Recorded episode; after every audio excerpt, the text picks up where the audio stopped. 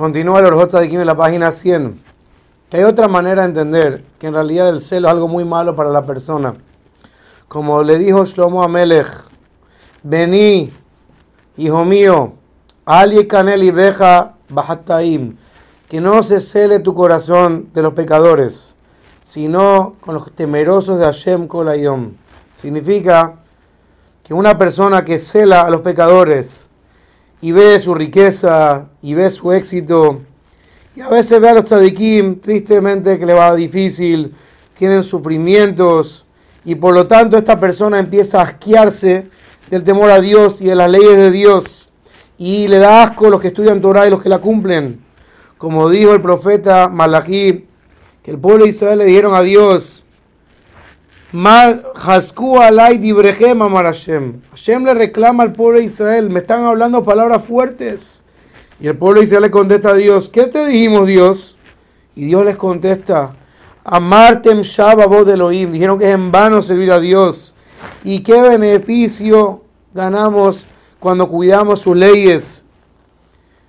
Y ahora queremos aprobar a los pecadores. Vemos que se construyen lo que hacen la maldad y de alguna manera se salvan y les va muy bien. Dice el Orjot Kim, la persona que tiene celos de los pecadores y el éxito de los pecadores, ese camino lleva a la persona a pensar tonterías y hace que la persona abandone su corazón del temor a Dios cuando ve que hay un malvado que le va bien y a un tzadik que le va mal. Y por lo tanto empiezan a hacerle caso a lo que desee su corazón.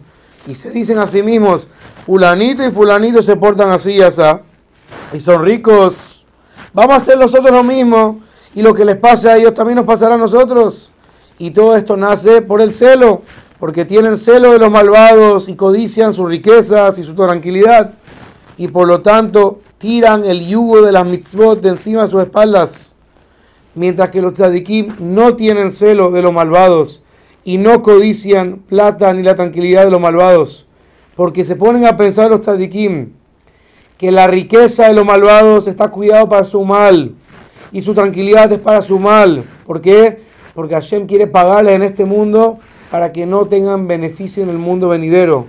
Y piensan que la pobreza de los tzadikim y sus sufrimientos es para purificarlos y para blanquearlos y para eh, agrandar su recompensa en el mundo venidero. Y no hay duda, dice el Orjot Tzadikim, que una persona que piensa de esta manera no codicia y no cela a los malvados sino que al contrario, se alegra cuando ve la tranquilidad de los malvados y se dice a sí mismo, si así Hashem premia a los que lo enojan, cuanto más y más Hashem va a premiar a los que hacemos su voluntad.